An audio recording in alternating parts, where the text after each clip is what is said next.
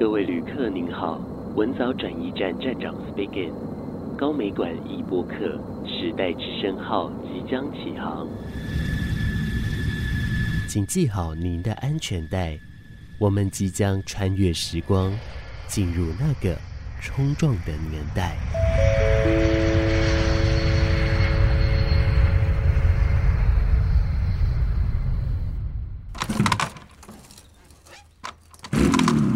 八点上班，那晚上有时候加班就会很晚嘛，就回来。其实我忽然有一种感觉，就是说每天这样日复一日的话，早出晚归，有一种非常强烈的那种渺小感。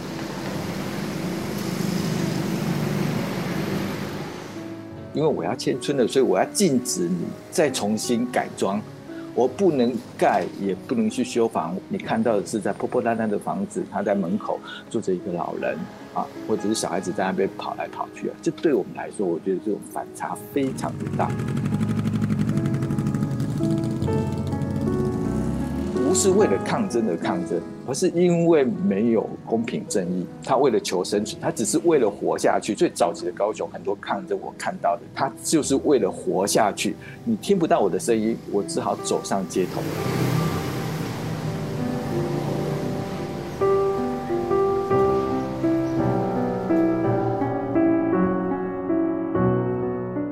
听众朋友，你好，欢迎你继续收听高美馆驿播客时代之声文藻转驿站。今天来聊聊关于文学，而文学其实有一种形式我非常喜欢，也就是新诗。从以前在读书的时候，我就非常非常有感受，只是当时啊没有办法去体会它各种滋味。长大之后呢，才开始慢慢从各种的文字、各种的诗集里面去感受到说他所要描绘的那一种语境跟所描绘的一些的主题。我们今天。在现场要邀请到一位跟高雄非常非常有连结的诗人李静文老师，静文老师好。啊，马师好啊，各位听众朋友大家好。静文老师呢是茄定人哈，在渔港边长大，海边的子民。除了说在高雄成长之外呢，也有在高雄当过一段时间的记者。只是在那之前呢、啊，有一段时间是在台南工作，虽然说也非常非常的短暂。那个时候是老师退伍的时候，根据我们的专文看到。到了，我爬树到了，就是说，在一九九一年退伍之后呢，您先到台南的书局，您每天驾着欧多拜到台南市区，开过去的路上呢，就会遇到作业员们，因为当时有这个安平的加工出口区嘛，就要跟他们在同一个时间一起上班，可能同一条路线。您在台南遇到了。安平的加工出口区，然后来到高雄当记者之后呢，高雄也有很多的加工出口区，其实这就很像是一个大工业城。您在这一段期间，您感受到了什么？观察到了什么现象？嗯，应该说，我退伍以后的话嘛，虽然我大学念的是统计系，但是我因为对文学比较有兴趣，所以其实大学就在开始创作。那退伍以后，我想说，我要从事商业的，或者是要从事什么样的工作，其实不太知道。那时候呢，我就想说，好，那我从事编辑好了。那我就看到那个台南的南艺书局，他要成立一个新的部门，叫儿童读物组。那我说，哦，儿童读物还不错啊，所以我就应征。那所以后来我就到那个南艺书局去当这个儿童读物的编辑。那因为南艺书局那时候它的总公司、它的编辑部啦，就在安平工业区嘛。事实上，就地缘来看的话嘛，高雄的茄萣，它正好是跟台南的湾里啊，隔了一条二仁溪，就是以前的黑龙江。带凹矽污染非常严重的那条河，那所以我过桥就到台南了。它距离台南比较近啊，所以我就啊骑摩托车就过二仁溪，然后往安平工业区到公司里面去上班。其实我在那边待待了半年的时间吧。我们一般说工作人员是作业员嘛，哈，就是我们在工作的时候通常就是早上都很早，所以啊早上大概八点的时候就要上班了。不像我现在在台北，我在北部工作，它时间就会一直往后，有时候都会十点才开始正式上班。啊，那在南部的话，就是你八点上班，那晚上有时候加班就会很晚嘛，就回来。其实我忽然有一种感觉，就是说每天这样子日复一日的话，早出晚归。尤其是啊，我骑着摩托车，然后在车阵里面，大家呢，南部的其实包括高雄哦，都是大家很习惯的，就是骑摩托车。那台北的都是坐捷运。那骑摩托车，你会觉得呢，有一种非常强烈的那种渺小感。人为什么会这么渺小？就是每天为了工作就早出晚归，那是不是要为自己做一些什么事情？那我真正想要的是什么？完全就是这个念头啊，那种呃，就是说，就是说你在庞大的车阵里面自己骑着摩托车，听着摩托车的声音，混在众多人的摩托车的声音里面的话，那时候你觉得被淹没了。那我我们那个时候啊，能够念大学其实已经不错了。那想说啊，念完大学以后啊，我就这样吗？所以后来想说，好，那我就投履历到高雄去啊。我想说，好，那我来当记者看看好了。就这样，我就到高雄去当记者了。老师，您当时担任的记者呢，是哪一种形式的呢？到高雄啊，一般我们开始跑的话，都会从府会，所谓府会就是市政府跟市议会，嗯，因为它比较静态的府会，它还有分很多种啊。就是你要比较之前的，可能会要跑比较容易一点的，比方说卫生局或者是环保局，它基本上呢冲突不会很大。那如果是比方说那个工程单位，比方社会记者，因为他常常要跑现场啊，那个可能需要更多的经验，其实都是一步一步的。所以一开始我是跑环保跟卫生。老师当时是纸媒吗？对，当时是纸媒啊，因为高雄地区的话，呃。呃，简单说就是说，高雄呢，以前早期其实呃没有网络的时代的话，联合报系跟中时报系它还是主要大报，但是呢，各个地方啊，它有所谓的地方报啊，地方报的话，它也有大跟小。那各大高雄地区的地方报有啊，台湾新闻报、台湾时报。还有《民众日报》，那我是在台湾时报啊。你像像台南的话，它是《中华日报》，它是主要的。嗯，那时候的媒体啊，基本上还是蛮受尊重的啊。就是说，呃，记者没那么多嘛，那媒体也没那么多。当记者的话，他基本上还是有一种温度啊。很多时候呢，他是觉得你是可以为他仗义直言。老师，您当时说一开始您跑府会，然后跑环保嘛？当记者的话，也需要在高雄冲锋陷阵。那个时候的高雄，其实我们经济大起飞，最主要。就是依靠着我们的加工区，所以很多时候在骑车的时候也是跟着作业员这样子挤在一起的。那为什么这个的感受跟台南那个感觉就特别不一样了呢？哦，不一样，因为呢，高雄的腹地很大。其实呢，我到高雄当记者以后呢。我就不再骑摩托车了，我都是开车。腹地大的话，你从一个地方到一个地方的话，其实比较远，而且呢，没有停车的烦恼，因为呢，腹地大，你到处都可以停车。尤其是记者，因为有记者证嘛，因为你采访工作的需要，所以开车呢，基本上我在高雄都是开车。那你刚刚提到的，就是说它的加工区，其实真正的大本营应该就是大高雄地区啦。应该大高雄地区，那以高雄市那时候还没有县市合并的话，高雄市就以楠梓跟前镇为主哎，但是我并没有就是说很亲密的去接触到就是所谓加工出口区的内部啊，并没有，因为可能我到高雄的工作的性质还有跑路线的关系啊，没有那么直接的的接触。但是呢，以男子跟前镇或者是小港，他们的劳工占了绝大部分。但有时候我也觉得记者也是底层劳工啦，因为。我们就是跑来跑去，跑来跑去，反正是靠体力，靠两条腿去跑新闻的啊。那我觉得就是说，呃，劳工的的工作性质基本上就是就是很类似的啊，嗯，就很类似。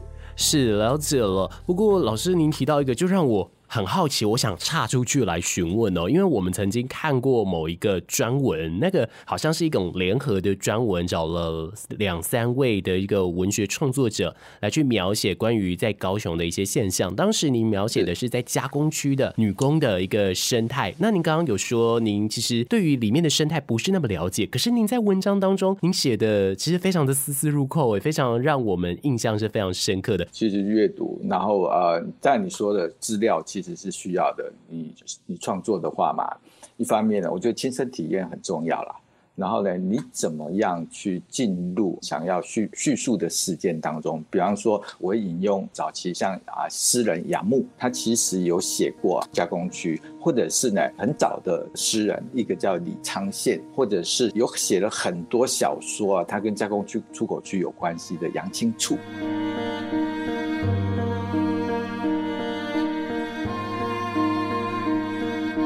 因为我是一个对文学喜欢的人嘛，所以我会透过很多的阅读啊，就是当我要写这样一个题材的时候啊，除了说部分自己的经验之外，我还会透过就是之前的阅读经验啊，就是把他们做一个融合，但但我会抓住他们共同的特性，也就是说，呃，台湾早期的影视啊，拍的蛮多的有关就是那个加工出口区里面的爱恨情仇啊。啊，比方说那个啊富家少爷，然后爱上这个清纯的啊小女工，他们这些爱情故事会反复的，那它就是一个所谓的普遍的价值，就是我觉得他在诉说的爱情这件事情呢，是一种普遍性。呃，虽然它会反复题材会重复啊，但是因为它打动了我们的心，它具有普遍价值、普遍性的话，那这种普遍的情感，它会打动我们了。我们觉得说，哦，他讲的好像就是我。所以为什么那时候很多的，比方说作业员，或者是像我这种啊底层劳工，有时候看的这样的，觉得说，哎呀，这好像是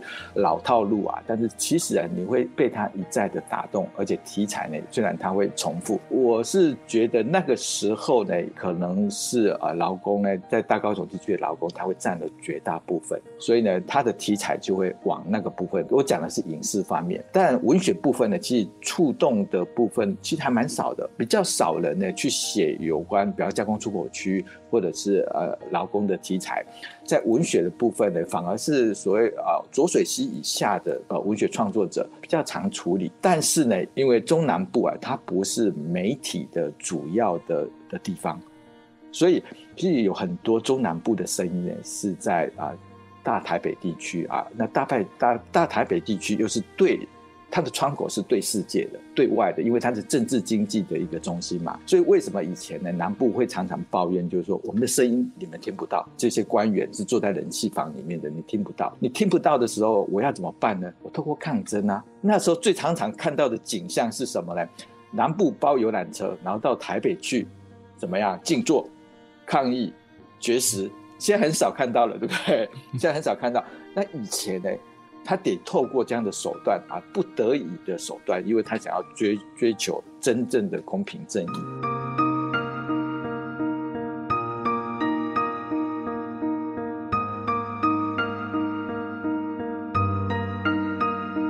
哇哦！因为我在求学的时候，我也。看过啦，就是我有稍微在这个时代的这种稍微末端的时候有感受到，只是当时已经不算是一个非常主流的一个方式了，因为普遍来说，慢慢的已经走向呃，可能全台湾资讯上慢慢的有对等的一个情景。嗯、那刚刚提到的这些，真的都会是在呃老师从事记者的时候，曾有一些比较。让您印象深刻的事情哈，您在当时还有在看到什么样的一个现象，让您直到现在诶想起来还是。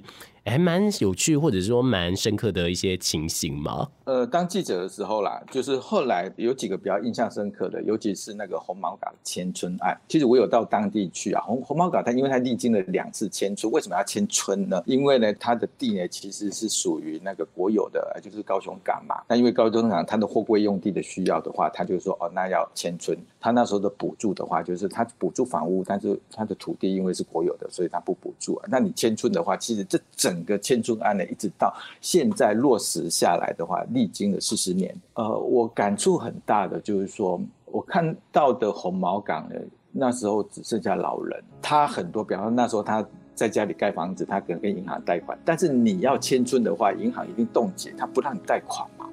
很多年轻人他就到外县市去求生活了。整个红毛港他留下的就是老人、妇人，他也没有办法移动。但是呢，这种迁村案呢，他又牵涉到就你，因为我要迁村了，所以我要禁止你再重新改装。我不能盖，也不能去修房。你看到的是在破破烂烂的房子，他在门口坐着一个老人，或者是小孩子在那边天真无邪的跑来跑去啊。这对我们来说，我觉得这种反差非常的大，会造成这样的原因，通常就是你政策的问题嘛。老百姓很无辜啊，这样时间拖得这么久的话，所有的年轻人就到外地去求生活了。所以为什么会有北漂？很多他不得已啊，我也想留在故乡啊。如果故乡可以让我活下去，我为什么要到那么遥远的地方去呢？所以呢，其实红毛港迁村案呢，那时候给我的印象其实非常深刻。还还有加上就是说，因为那千村。有些人呢，他后来移到旁边的所谓短拿坡啊、大林埔啊那个地方，很多工业区，就很多工厂，他移到那个地方去。但是工厂移到那个地方去的话，那红毛港里面的居民大概有两三千人，他也移到那个地方去的，所以他那个时候，我只是从一个灾难的地区移到一个空屋的地方，那不是很悲惨吗？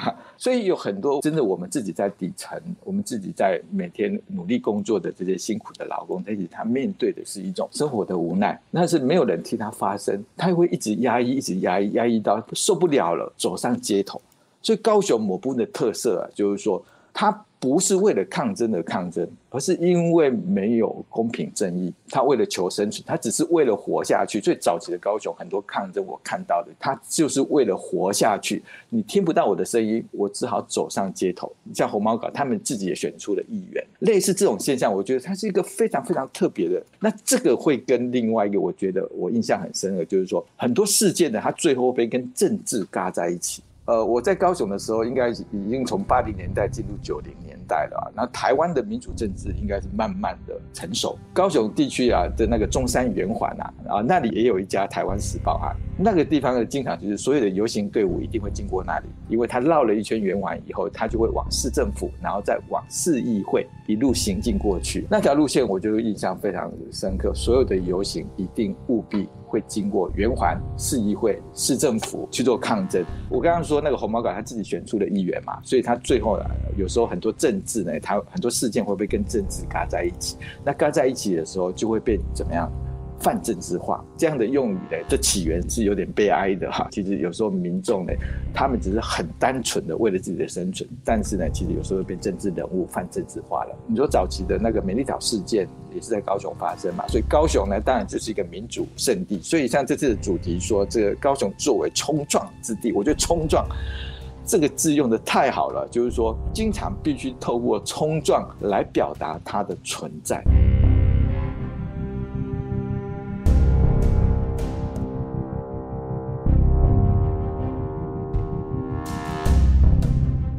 高雄的有一个特性，就是说它有大意象，也有小细节。那大意象的话，他必须透过冲撞的方式；小细节，其实高雄人其实他是一个善良，经常就是有一种让你觉得有情有义的感觉。当时的高雄给了老师什么样的一种感受？因为老师您的第一本的诗集啊，叫做《一枚西班牙钱币的自助旅行》嘛，它是在一九九八年的时候出版的。这个大概应该就是在呃您在高雄担任记者的期间，去慢慢陆续的创作出来的。当时的那个高雄。给了您是什么样的一种感受？高雄的话，我刚到高雄去的时候，其实我确实觉得高雄有一种草莽特质。所以草莽呢，它并不是负面的语言啊。草莽它就是带有一种，它不必来遵循规则，不需要很符合常理啊。那草莽的话，有时候它会出乎的很多的想象。其实草莽这两个字对我来说，就创作上是蛮重要的。不必呃遵循于呃原有的规则啊，因为你遵循原有规则，你只会被埋没。所以啊，你必须要在意向。我刚才讲说，高雄的时候大意向，你的意向呢必须跳，必须很跳，必须很放开。然后必须很开启啊，那那这对创作者来说的话，它其实是一种能量。那就创作部分，我觉得其实高雄的我我讲说高雄的其实是是细腻的，他的情感是细腻的。细腻的部分的话，其实你在做创作的时候是必要的。高雄也有很多的作家，不是只有诗人，他也有一些小说，有些散文啊的作家。高雄其实出蛮多的的作家，尤其是年轻一辈，他们是非常的。的细腻的啊，对高雄的体会啊，那那就创作本身的话，我觉得。啊，高雄啊，它又是一个外移人口特别多的地方啊，其实一个很多元的人啊来这里做集合，所以它的题材就会非常的多。这样做当记者嘛，你接触的人呢就会形形色色很多啊，那这无形中就就让你有一些养分。所以我第一本诗集其实都是在高雄啊，就是一边当记者边写啊，那。环境也容许你这样。今天我如果是在台北当记者的话，可能我每天就是汲汲营营，就是过得很忙碌。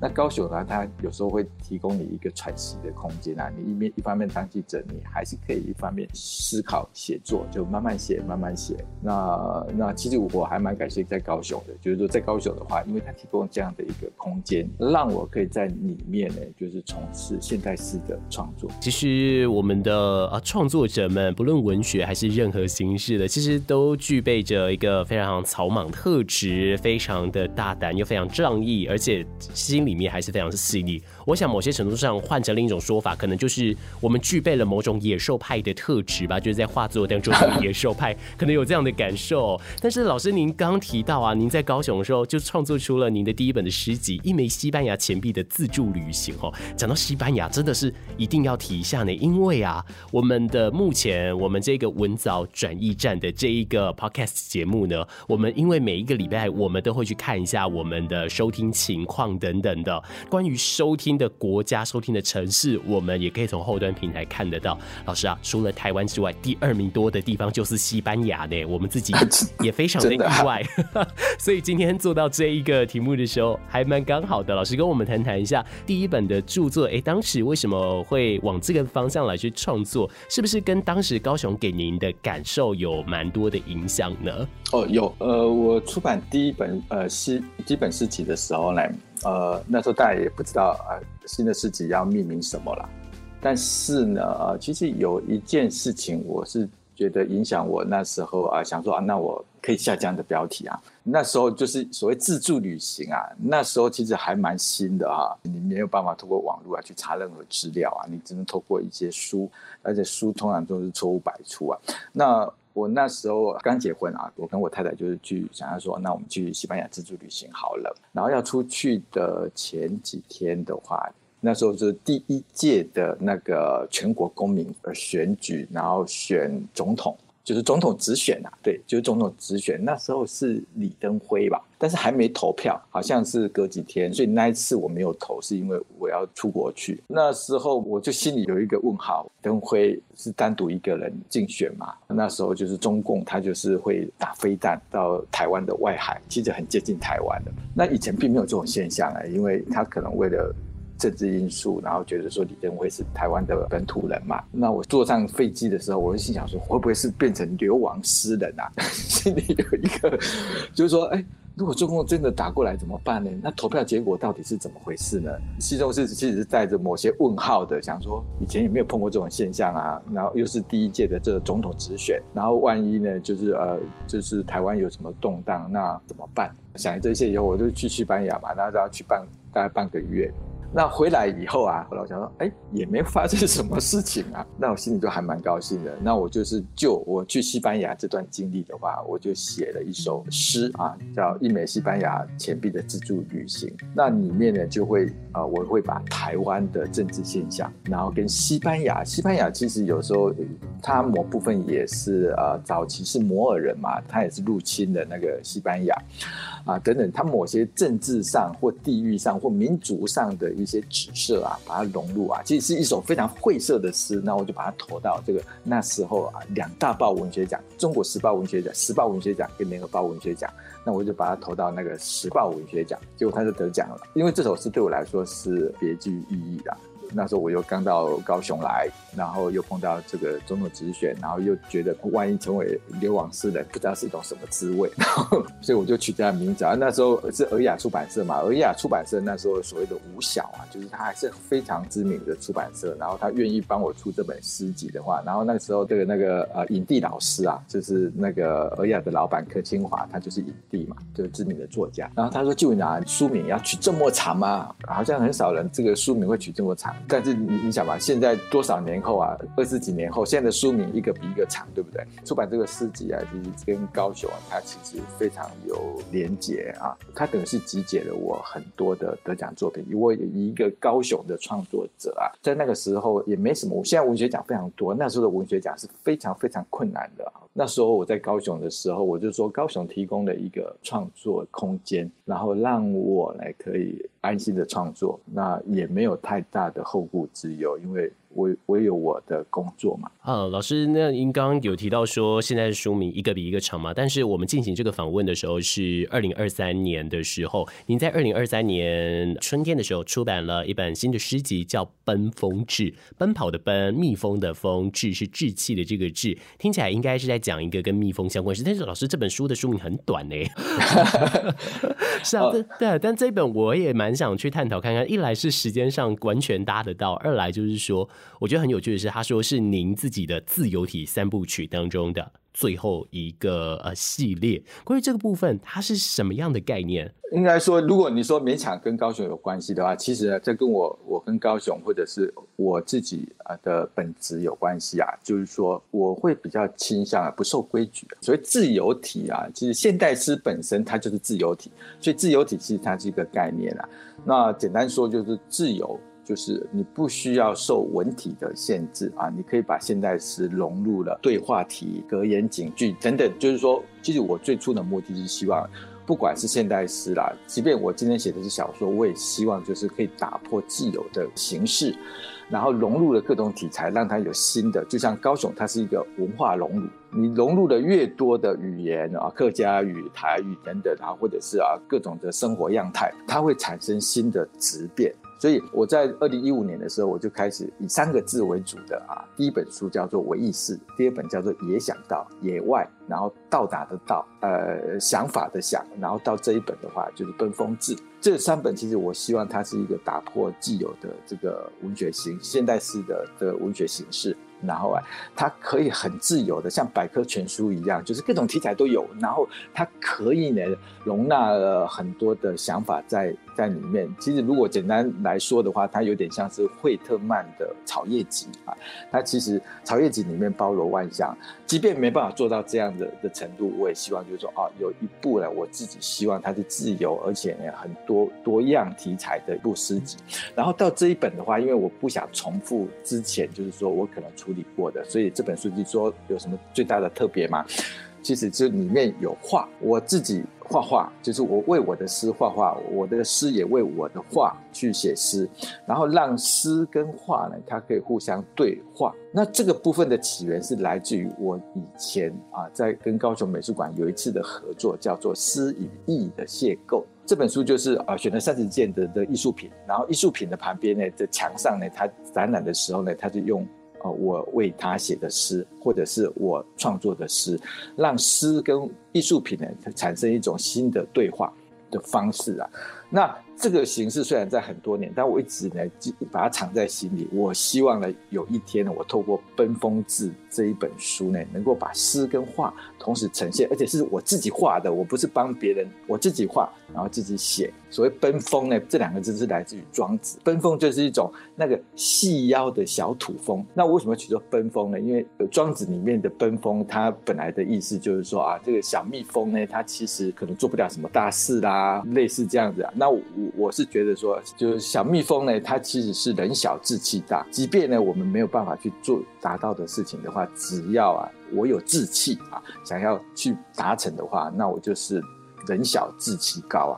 所以这本《奔风志》的话，它就是一本有图有诗的一个呈现方式。那它表现方式又是非常自由的那个文体，所以啊，它是延续有所谓之前的《微意识》也想到，一直到《奔风志》这样的一个三部曲，做一个完美的结束啊。那之后也许就去创造啊。其他的，我觉得更好的一个表现方式。那在这一些状态当中，我们都可以看到这个《奔风志》，它已经算是老师的一个非常淬炼的一个作品。但我相信未来还会继续的创作下去。只是它的前身可能就是这个二零一一年高雄市立美术馆与老师合作的这一个诗与意的邂逅。哈，刚刚老师自己有提到，在这里面您为了三十个作品来写了相关的诗文。那因为在我们这一次的这个南方作为冲撞之所啊，我们在这个展览品里面，我们看到好多高雄市立美术馆他们自己的一个典藏哈。哎，我不晓得这里面有没有您曾经就写过的那个诗文的作品呢？有，刘丁赞这次的展里面有一个罗诗扬。那时候其实呢，不是只有三十件，那时候美术馆就是他第一次列出来，呃，好记得好像是六十几件啊。然后他让我选啊，那我第一眼就看到柳丁站，因为呢，他用冈山的螺丝啊，你知道冈山呢，它生产的螺丝，它供应全国的话，将将近百分之七十，就很多人不知道啊，就是螺丝螺帽的产地呢是冈山，大家只记得冈山是羊肉炉啊，冈山羊肉，但是它是一个呃。螺丝啊，就是非常国际化的。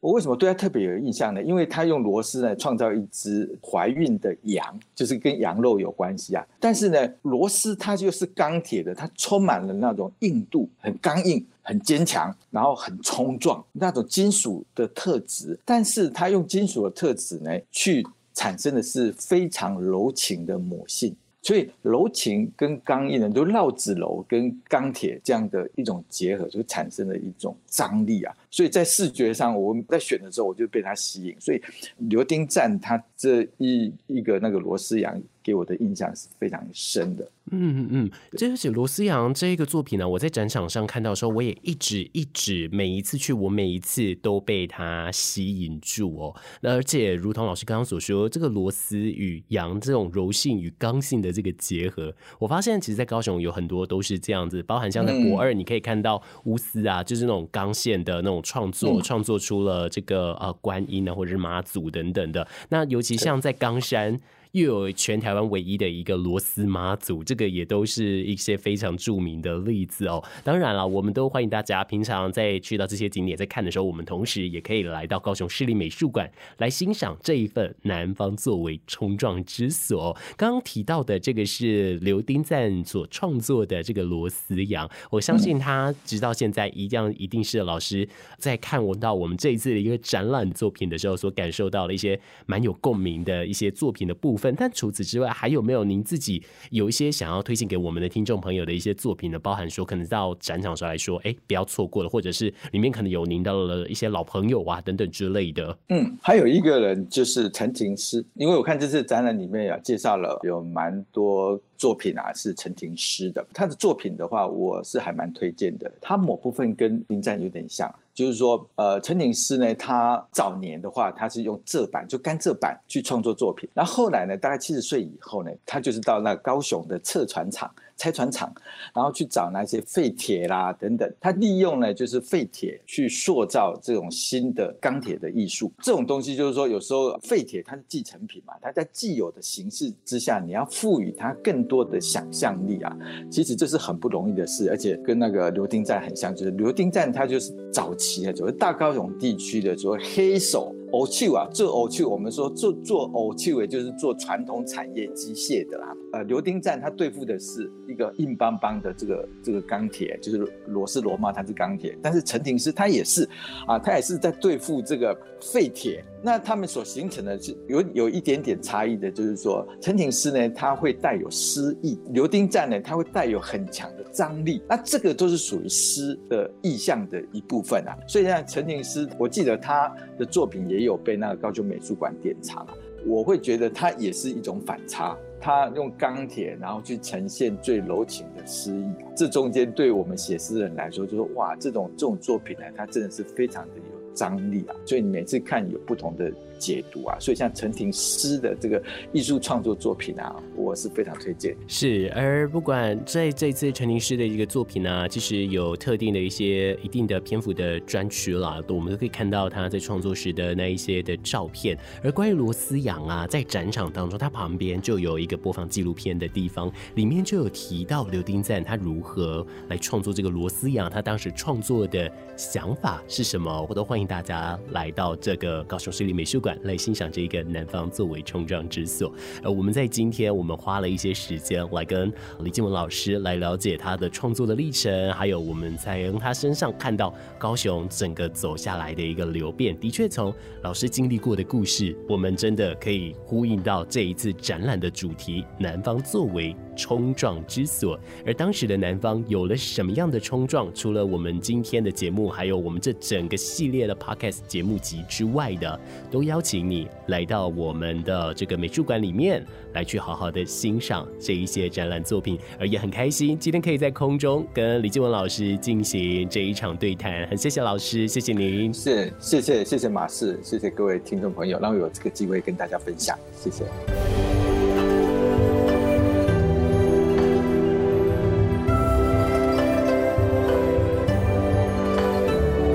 节目由高雄市立美术馆与文藻外语大学传播艺术系共同制播，谢谢收听。南方作为冲撞之所的展览已经开始了，邀请您从即日起到二零二四年九月八号期间莅临高雄市立美术馆，与我们看见那些年的故事。我是马氏，我们下次见。